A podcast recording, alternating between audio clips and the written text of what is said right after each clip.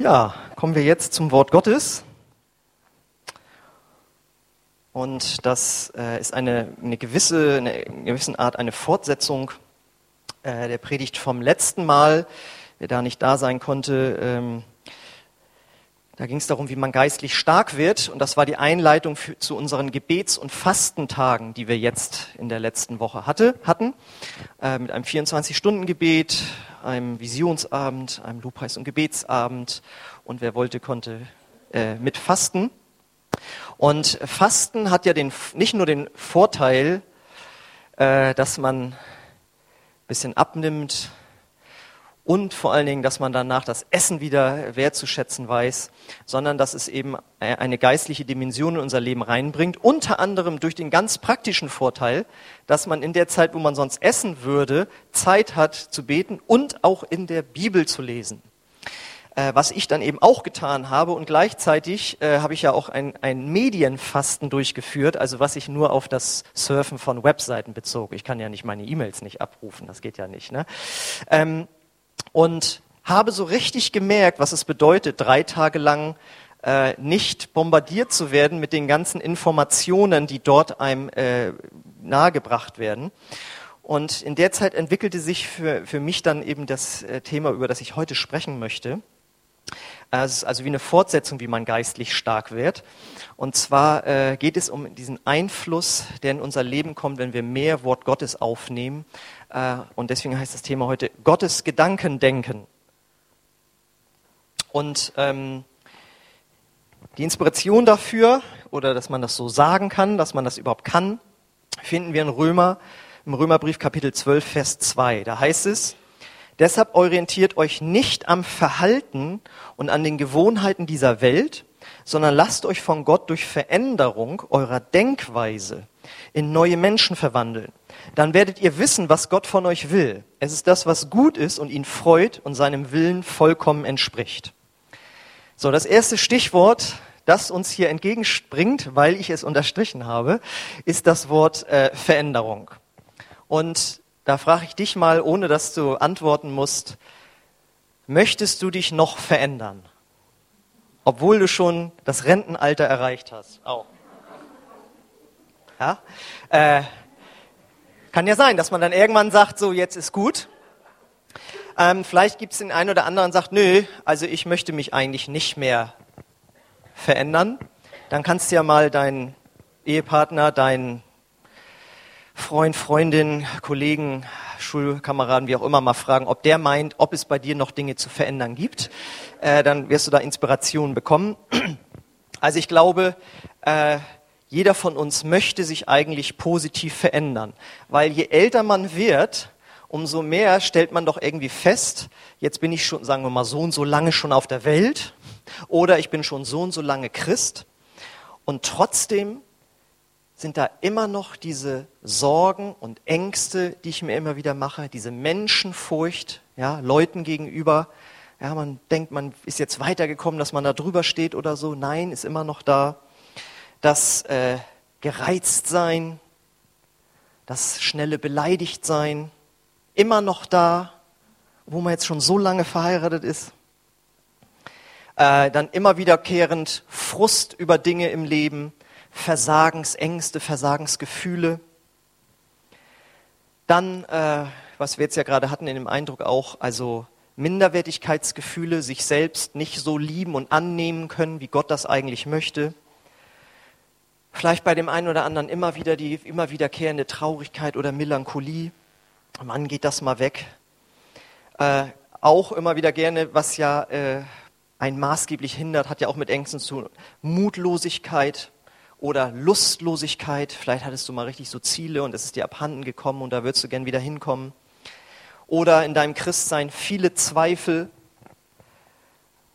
Ähm, dadurch natürlich dann auch ein schwacher Glaube, nicht an, insgesamt an Jesus, aber für bestimmte Dinge. Oder wenn man die Bibel wirklich ernst nimmt und auch weiß, dass es dort Dinge gibt, von denen Gott nicht möchte, dass wir sie tun, dass man dann im Laufe der Jahre immer noch merkt, jetzt gebe ich dieser Versuchung immer noch wieder nach. Warum ändert sich da nichts? Ja, und danach sind dann wieder diese Schamgefühle da. Und überhaupt immer noch zu merken im Laufe des Lebens, dass man ungöttliche Entscheidungen trifft. wo man doch denkt, Mensch, jetzt dachte ich, bin ich schon irgendwie einen Schritt weiter. So, und wenn wir uns jetzt mal, das war jetzt, habe ich mir jetzt mal so gedacht, das kann alles da sein und in vielen Dingen finde ich mich natürlich auch wieder. Äh, wenn wir da mal genauer drüber nachdenken, wo kommen diese Probleme her? Und du hast vielleicht noch andere Ideen für dein Leben, wo du dich ändern möchtest. Sind, ist es da nicht so, dass das Denken dabei die Hauptursache ist für unsere Probleme? Weil aus dem Denken kommen ja auch unsere Gefühle. Und da meine ich mich nicht nur diese ganz starken Gefühlsaufwallungen, sondern das, was auch aus dem Unterbewusstsein an Gefühlen hochkommt. Ja, wenn du auf einmal Leute siehst und dann bist du gehemmt oder wie auch immer, du, du willst das gar nicht, aber es kommt irgendwie in dir hoch. Und das ist auch eine Folge von Gedanken, die mal in dein Leben reingekommen sind, vielleicht auch in früher Kindheit schon. Und im Denken entstehen ja auch die Bewertungen, was ist gut und was ist böse. Daraus erfolgt ja auch die Prägung unseres Gewissens.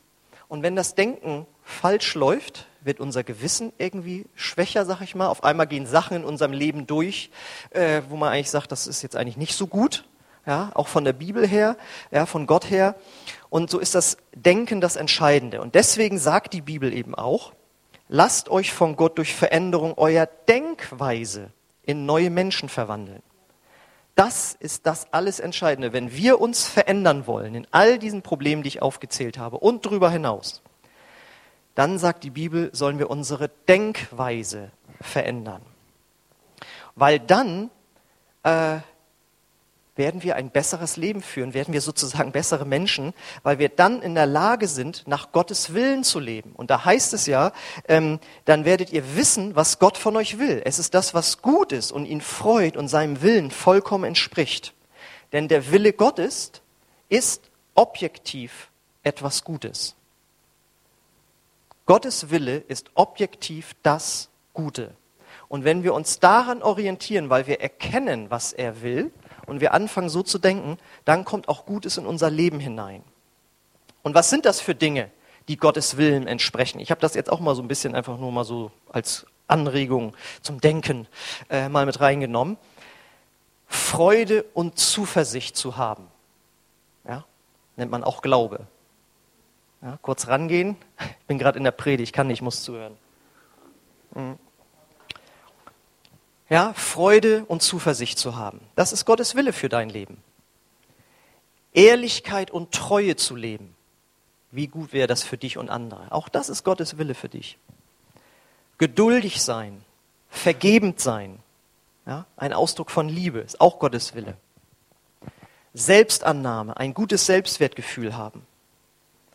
Mitgefühl und Nächstenliebe zu leben über bestimmte Sünden, also Fehlverhalten, was Gott nicht gut findet und was immer auch nicht gut für uns ist, darüber Sieg zu erleben. Ja, das hat auch was mit Enthaltsamkeit zu tun. Ähm, weise Entscheidungen im Leben treffen. Gott möchte das. Das ganze Buch der Sprüche ist voll damit. Dann natürlich auch Gebefreudigkeit und Tatkraft, die eigenen Gaben einzusetzen. Das möchte Gott für dich. Dann blühst du auf in der Lage zu sein, sich unterzuordnen, ist ein totaler Segen. Und mutig zu sein, von Jesus weiterzusagen. Das sind alles Dinge, das ist Gottes Wille für dich. Und dann, wenn du das tust, dann kommt Gutes in dein Leben rein. Aber so, das fängt in unseren Gedanken an, dass wir das überhaupt leben können. So, und jetzt ist ja die Frage, warum ist das nicht automatisch so? Das heißt, was verändert denn unsere Denkweise jetzt negativ? Und da sagt die Bibel eben, das sind die Gedanken der Welt. In 12.2 heißt es ja, deshalb orientiert euch nicht am Verhalten und an den Gewohnheiten dieser Welt. Daran sollen wir uns nicht orientieren. Das scheint uns, laut Gott, äh, sehr stark zu beeinflussen. Weil Verhaltens und also Verhaltensweisen und Gewohnheiten von Menschen entstehen ja auch aufgrund derer, deren Gedanken. Ist ja auch aus deren Gedanken entsprungen. Wir leben das und das beeinflusst uns. Deswegen kurz, was ist jetzt die Welt? Damit ist jetzt nicht gemeint einfach nur die Erde und alles, was drauf ist, ja, also die Bäume und so, das gehört auch mit zur Welt. Aber in diesem Zusammenhang, wenn Paulus hier von der Welt spricht, dann meint er die Menschheit ohne Gott. Ohne Gott und seine Gedanken. das ist die Welt. Und die wird als gefallene Schöpfung bezeichnet und steht unter der Herrschaft des Fürstens dieser Welt, wie es heißt. Das ist der Teufel. So, ähm, jetzt ist uns natürlich klar, nicht alles, was in dieser Welt gedacht und gesagt wird und gelebt wird an Verhaltensweisen, ist per se irgendwie schlecht. Aber es entspricht eben auch nicht Gottes vollkommenem Willen. Ne? Knapp daneben ist eben auch vorbei. Und wenn der Arzt zu dir sagt, wir haben 99 Prozent ihres Tumors entfernt, dann weißt du, das war ein Prozent zu wenig. Ja? Und äh, so ist das, was hier gelebt wird, nicht Gottes vollkommener Wille. Und Kompromisse sind das ja im Gewissen und so weiter, die so viele Dinge eben auch äh, schlecht machen. Ähm, und jetzt ist die Frage, warum orientieren wir uns als Christen daran? Weil, wie Jesus sagt, wir eben in dieser Welt sind, aber nicht von dieser Welt.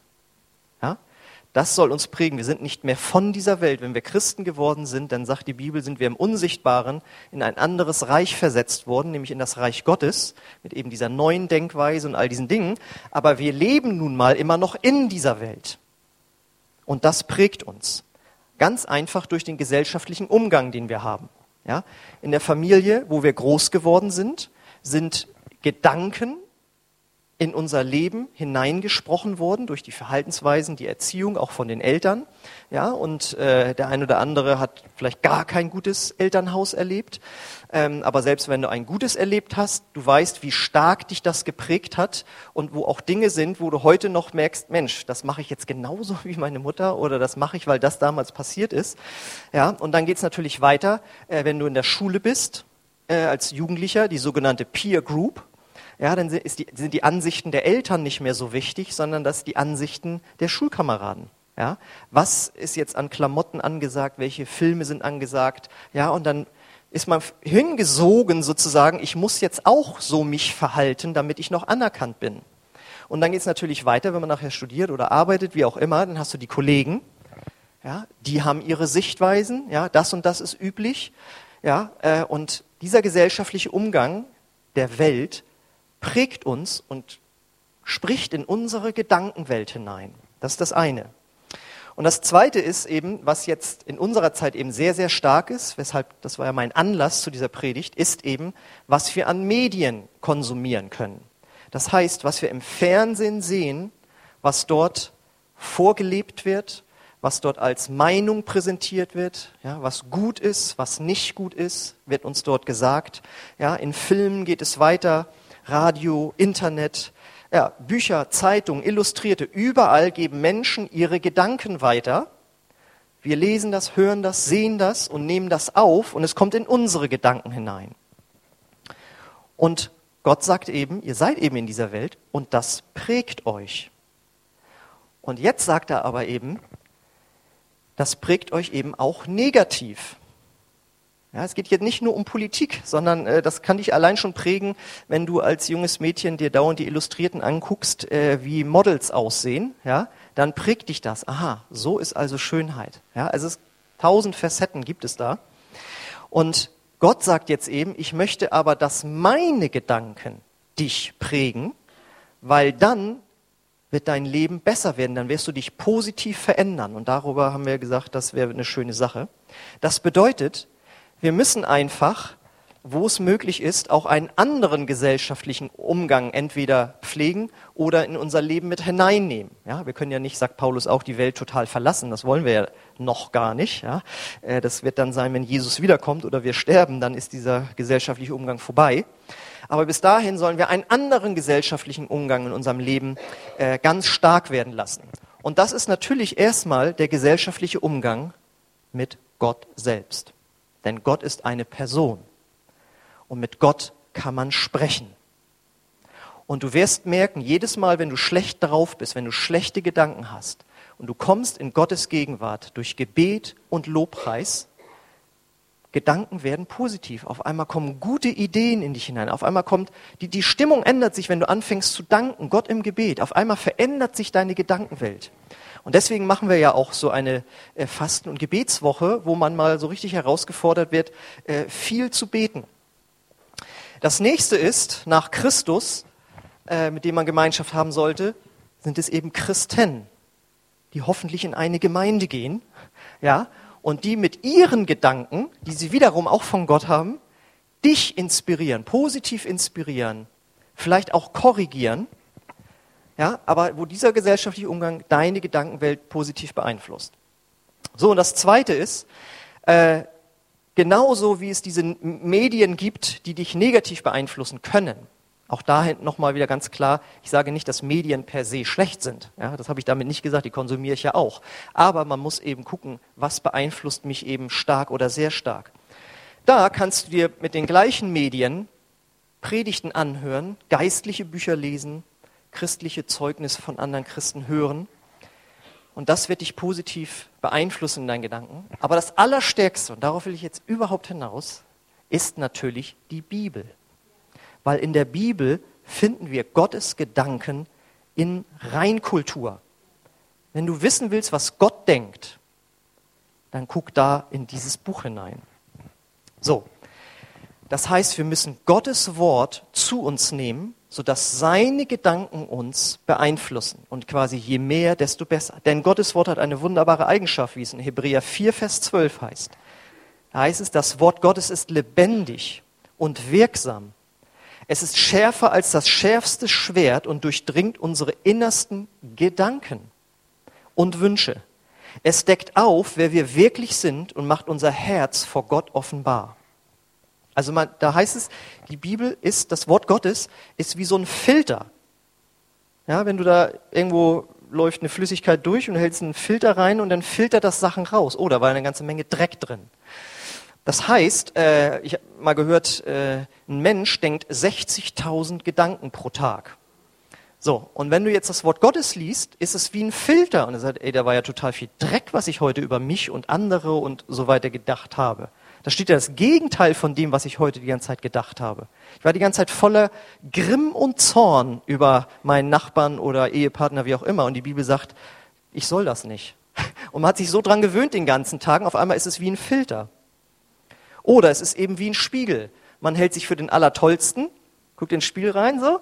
Und die Bibel ist auch wie ein Spiel. Denkt, man, was bin ich für ein toller Hecht irgendwie? Und dann so, ja, also Hochmut kommt vor dem Fall. Ach so. Ja, und dann ist es wie so ein Spiegel. Ach so bin ich. Ach so. Ja? Oder ähm, es ist eben wie eben ein Indikator. Das ist ja ein Hinweis, da stimmt was nicht in deinem Leben. Du denkst, es ist alles in Ordnung und wenn du die Bibel liest, merkst du, dass es irgendwie, dass vieles nicht in Ordnung. So, da, diese Kraft hat das Wort Gottes. Und deswegen hatte ich ja letztes Jahr im Januar eine Predigt gepredigt, die trug den Titel Ein gesunder Christ braucht das Wort Gottes. Und da hatte ich dann gesagt, äh, die Summe des Wortes Gottes ist Wahrheit, das heißt die gesamte Bibel. Und wer das leider damals nicht hören konnte oder da leider das nicht geschafft hat, da irgendwas von umzusetzen, kommt heute die neue Einladung.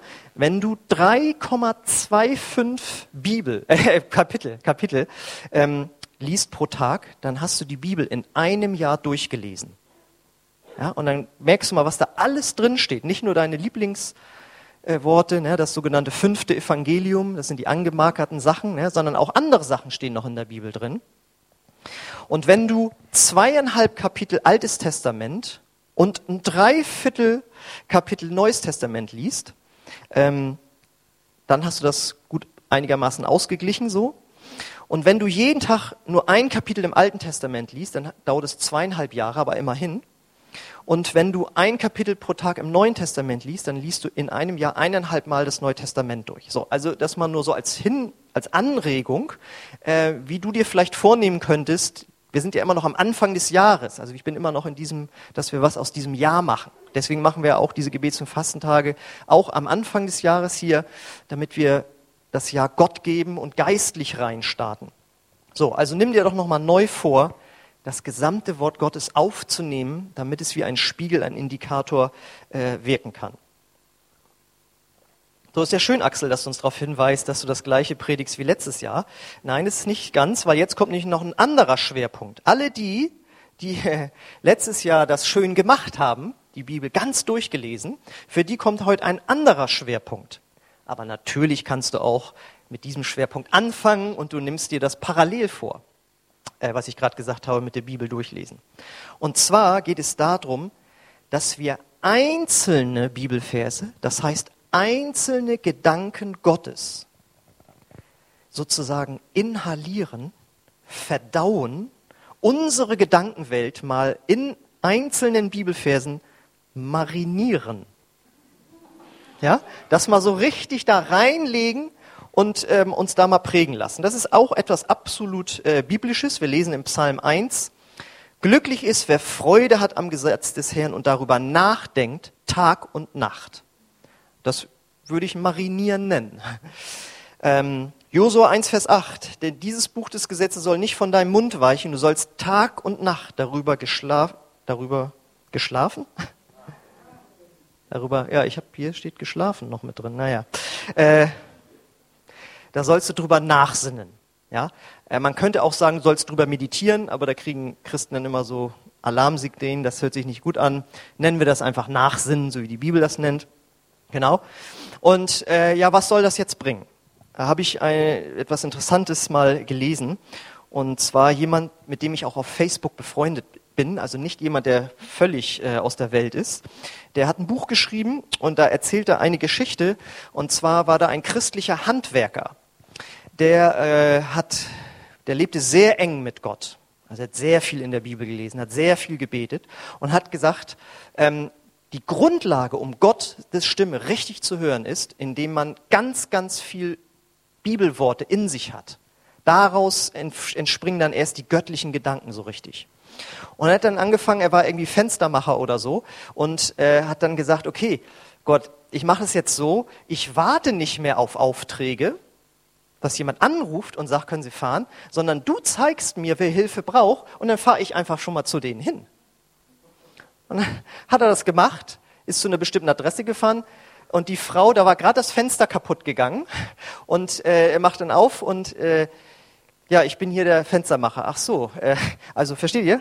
Sie wollte gerade einen Fenstermacher anrufen aber Gott hatte ihn da schon hingeschickt, damit er da schon vor der Tür steht. Ja? Also solche Sachen hat er erlebt. Oder zum Beispiel, da ist ein, äh, ein Unfall gewesen, ein Motorradfahrer, und der Arzt, der Notarzt war da und gesagt, ich kann nichts mehr machen, der Mann ist tot.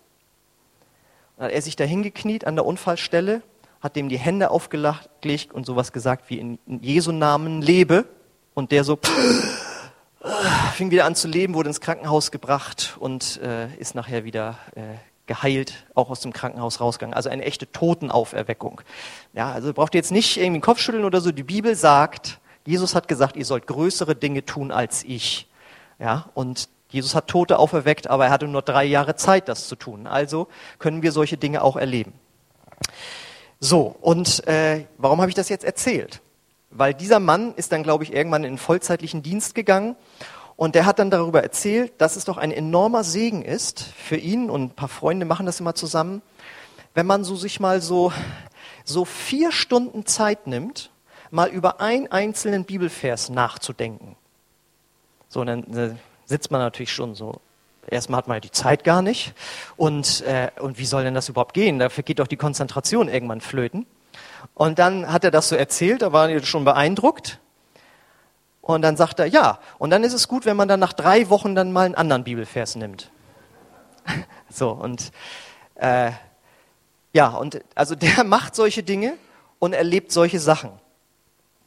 Und warum ist das so? Weil ein Gedanke Gottes, der so tief in dein Herz sinkt, weil du dich so viel damit beschäftigt hast, ja, wie, mal überleg mal, wie lange am Tag beschäftigen wir uns mit dem Gedanken, dass wir irgendwie versagt haben oder wütend sind auf jemanden, wie, wie wir das rotieren lassen, ja? Und einen Gedanken Gottes mal so richtig im Leben rotieren lassen. Ein Gedanke Gottes kann deine Wahrnehmung und deine Gefühle von einer bestimmten Situation in deinem Leben vollkommen verändern. Ich habe das ja auch einmal erlebt, ich habe das glaube ich schon mal erzählt, aber da ja immer wieder auch neue da sind, erzähle ich das denen jetzt. Und zwar habe ich ja 14 Jahre lang in Braunschweig gelebt. Das war nicht meine Heimatstadt, aber 14 Jahre ist schon eine, eine Hausnummer. Und ich habe da gelebt, bevor ich Christ wurde und dann eben auch die Zeit danach. Das waren zwölf Jahre, genau.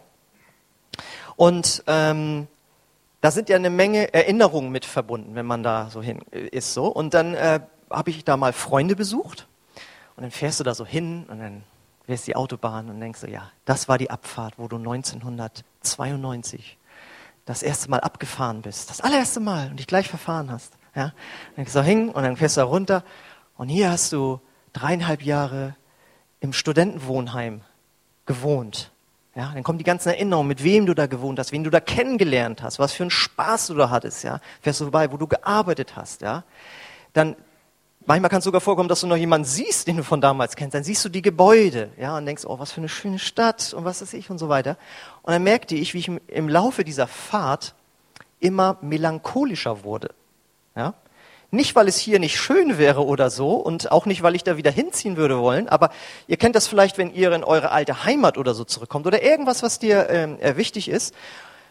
Oder wenn du an bestimmte Menschen vielleicht denkst, die verstorben sind oder von denen du dich trennen musstest oder die sich von dir getrennt haben oder irgendetwas, etwas aus deiner Vergangenheit kommt hoch, du denkst drüber nach und du wirst melancholisch. Und das war, wurde dann richtig unangenehm. Und dann habe ich mich mit dem Auto rechts rangestellt und habe gebetet und habe gesagt, Gott, wie soll ich jetzt damit umgehen? Ja, das, das geht mir wirklich schlecht, also wenn ich hier rumfahre so. Und auf einmal kommt ein Gedanke Gottes, nämlich ein Bibelvers, von dem ich nicht genau wusste, ich wusste, in welchem Buch er steht, aber jetzt nicht aus dem Kopf wo. Ja. Und zwar lautet der, und das liegt da oben, Hebräer 13, 13, denn wir haben hier keine bleibende Stadt, sondern die zukünftige suchen wir. Und habe ich das dann rausgesucht. Ich hatte, wir haben hier keine bleibende Stadt. Und dann dachte ich, ja stimmt, es ist eigentlich total egal, in welcher Stadt ich lebe, weil die entscheidende Stadt, weil die entscheidende Stadt wird sein im Himmel. Es ist nicht das Entscheidende, wo ich bin, sondern das Entscheidende ist, wo Gott mich hingestellt hat. Das ist das Entscheidende. Und dieser eine Gedanke Gottes der hat mich so geheilt, dass jedes Mal, wenn ich da jetzt hinfahre und Leute besuche, und, der, und das will wieder kommen, ich bloß sage, ich habe hier ja keine bleibende Stadt, das ist nicht so wichtig. Es ist nett, wie es hier alles war, aber ich muss mich jetzt nicht in diese melancholischen Gedanken äh, irgendwie reinbegeben. Und jetzt ist die Frage, womit hast du Probleme? Vielleicht ist es eben nicht Melancholie in einer bestimmten Situation oder ja, vielleicht ist irgendetwas anderes Negatives aus deiner Vergangenheit oder eben gerade jetzt negative Verhaltensweisen. Alles, was ich am Anfang aufgezählt habe, wo du weißt, damit hast du ein Problem und dafür brauchst du eigentlich Veränderung. Dann glaube ich, hat Gott auch für dich einen Gedanken, der eine solche Veränderung und Heilung reinbringen kann oder sagen wir mal zumindest eine Veränderung anstoßen kann. Ja, das war jetzt, sag ich mal, eine, eine, eine leichte Geschichte. Es war auch damals schon so, wenn ich wieder weggefahren bin, war das auch wieder weg. Aber das war für mich so eindrücklich, dass ein Gedanke Gottes Gedanken, Gefühle so verändern kann. Und ich glaube, dass ein Gedanke Gottes in deine problematische Gefühls- oder Verhaltenssituation auch Veränderungen bringen kann. Ich sage jetzt mal ein Beispiel. Also wenn wir zum Beispiel, was ja ein Standardproblem ist, äh, wir mit Sorgen und Ängsten zu tun haben, dann äh, könnte es doch sein, dass Gott dir diesen Gedanken mitteilen möchte. 1. Petrus 5, Vers 7. Alle eure Sorge werft auf ihn, denn er sorgt für euch. Und stell dir mal vor, dieser Gedanke Gottes wäre, weil du ihn so inhaliert hast, so darin mariniert hast, ja, so nachgesonnen hast, meditiert hast, den so zu dir genommen hast, dass der Satz so stark ist, dass den jedes Mal, wenn eine Sorge kommt, sofort poppt dieser Gedanke auf, nee, das soll ich ja an Gott äh, werfen, weil der sorgt sich ja für mich. Brauche ich gar nicht weiter drüber nachdenken. Stell dir das mal vor. Wäre ein Hammer. Aber das kommt nicht von alleine. Wir alle, wer, wer die Bibel schon mal gelesen hat und länger Christ ist, kennt diesen Vers. Wir kennen ja fast alle Verse. Aber sind diese Gedanken, diese Worte Gottes so präsent in unserem Leben, dass sie uns auch wirklich prägen? Ja, dass unser Verhalten sich verändert, weil unsere Denkweise sich verändert hat. Und dazu kommt jetzt eben die Anregung, dass du anfängst, bestimmte Bibelverse, einzelne Bibelverse dir von Gott zeigen zu lassen Und wenn du jetzt eben noch das ganze Jahr vor dir hast, weil du kommst immer nie dazu zum Bibellesen, habe ich freundlicherweise einen Zettel für dich vorbereitet, der liegt da hinten äh, auch auf diesem Tisch mit aus. Das waren so, weiß ich mal geschätzt, 30 Bibelverse so. Kann mir den vielleicht mal kurz jemand bringen? Den Zettel, der da hinten auf dem Holztisch liegt, da hinten jemand vielleicht mal. Raul, sehr schön, danke. Ähm, Werde ich euch mal zeigen. Und dann ähm, guckst du mal durch, ob da ein Vers dabei ist, der genau auf deine Situation passt. Also ich habe hier mal aufgeschrieben, wenn es um Ängste und Sorgen geht, um Frust, um Minderwertigkeit, um Melancholie, um Menschenfurcht, um Krankheit, um Versorgung, also Angst vor Nichtversorgung, Mutlosigkeit, Schuld, Unreinheit, Demut, Versuchung, Gebetserhörung, Weisheit, Orientierung, Einsamkeit, Überforderung, Schutz, Heilsgewissheit, darauf zu verzichten, andere Menschen zu manipulieren, Geiz, was immer du an Problemen in deinem Leben hast, oder wie gesagt, kannst ja mal deinem Partner geben und sagen, würdest du mir empfehlen, über einen dieser Gedanken mal länger nachzudenken? Das ist aber wirklich jetzt nur eine Anregung, weil die habe ich ja aufgeschrieben, aber nur da, und es sind immer ganz kurze, es ist im Grunde genommen ein, zwei Zeilen nur, also es sind kurze Verse. Aber wenn davon ein Vers ein Gedanke Gottes für dich wird, dann kann der dein Leben verändern. Und wie geht das? Erstmal natürlich muss man ihn ins Herz reinbekommen, indem man ihn auswendig lernt. Bisschen kurze Verse, das ist möglich. Und das hilft. Auswendig lernen ist eine gute Sache, ist nichts Böses. Und dann musst du ihn natürlich auch immer wieder aussprechen, diesen Einsatz, weil du ihn ja auswendig lernst. Das ist schon mal gut. Das, was durch den Mund rauskommt, kommt wieder in dein Ohr rein. Und es das heißt, Glaube kommt durch das Hören des Wortes. Ja? Auswendig lernen und aussprechen. Das ist die erste Stufe. Aber das ist auch noch nicht das Entscheidende. Das ist nur eine Vorstufe. Viele können Bibelverse auswendig.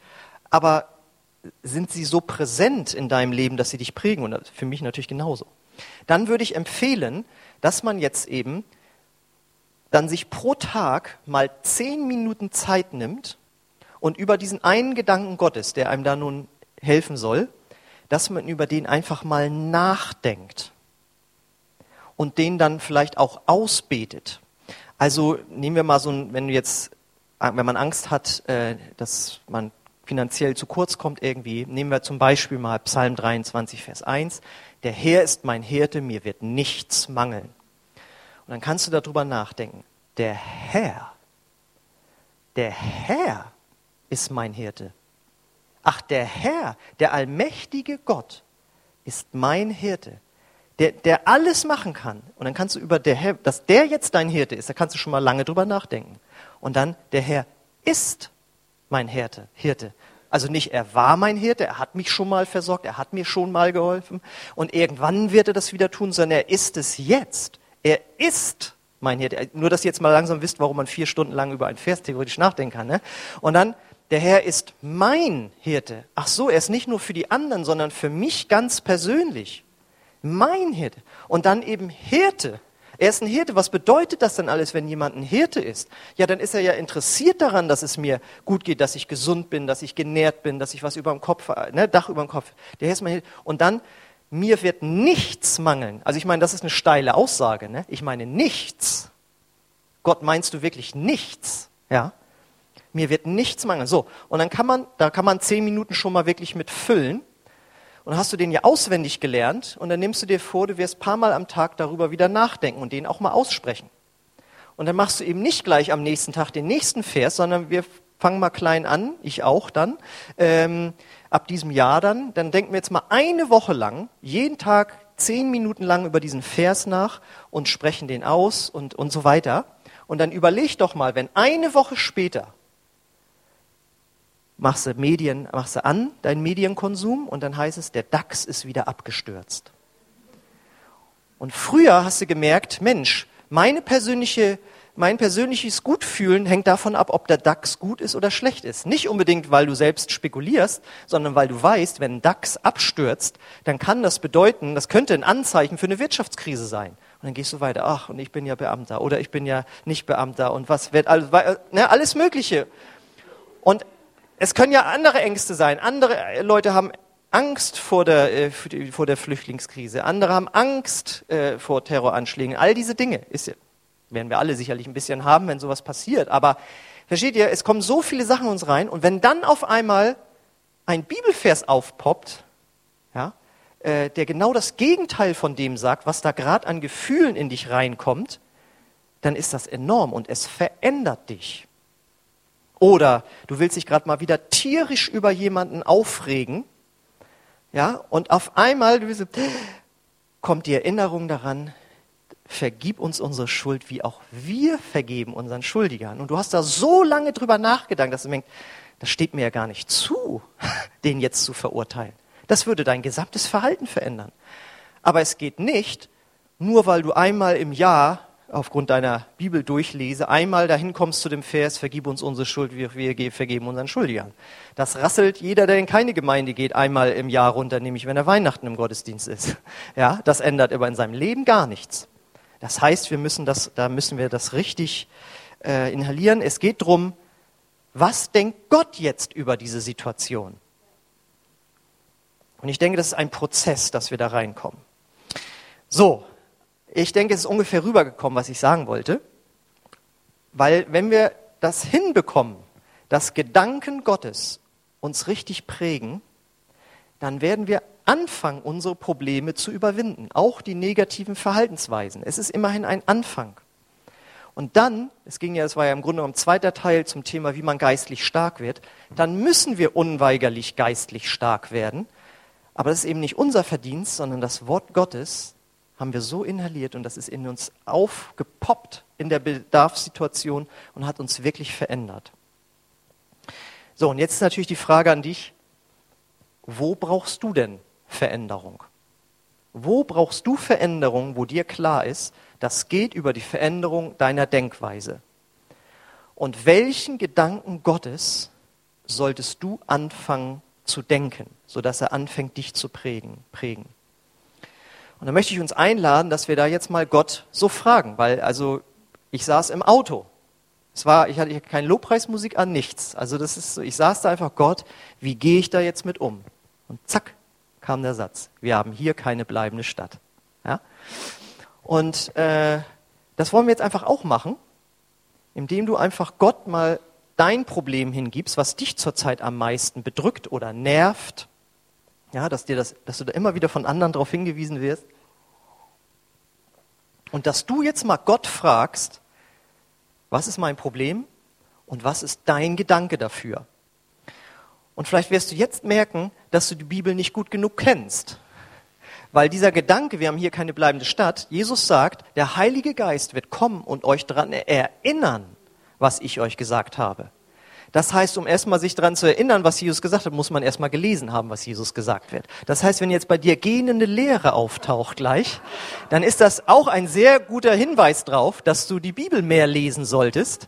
Aber ein guter Anfang ist gemacht, gleich Zettel holen und dann, wo ist mein Problem, wo ist mein Problem, wo ist mein Problem und dann, was, das Problem gibt's nicht? Gut, also es ist, das ist nur das, was mir so ein, was mir so einfiel. Gut, und natürlich, ähm, möchte ich dich auch fragen, kennst du Gott überhaupt schon, der äh, gute Gedanken in dein Leben reinbringen möchte, die dich positiv verändern? Dann gebe ich dir die Gelegenheit, ihn heute als dein Herrn und Erlöser anzunehmen. Und wenn du hier bist und von Gott weggegangen bist und hast gemerkt, ja, der Einfluss der Welt ist so stark geworden, Gott ist so klein in meinem Leben geworden, dann hast du die Gelegenheit, heute zurückzukommen. Und ich werde jetzt ein bisschen spielen weil es heißt ja auch, holt mir einen Seitenspieler. Und dann kam die Hand des Herrn.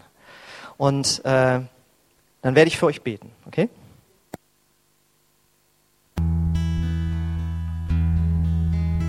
Berührst, Herr, dass du zu uns sprichst, Herr. Dass du uns zeigst, wo ein Problem ist, falls wir uns dessen nicht bewusst sind. Und wenn wir uns dessen bewusst sind, dann bete ich, dass du jetzt einfach Gedanken reinsprichst, zur Veränderung und zur Heilung dienen, Herr. Komm, Heiliger Geist, und diene du uns jetzt, Herr. Danke, dass du Realität bist und dass du hier bist.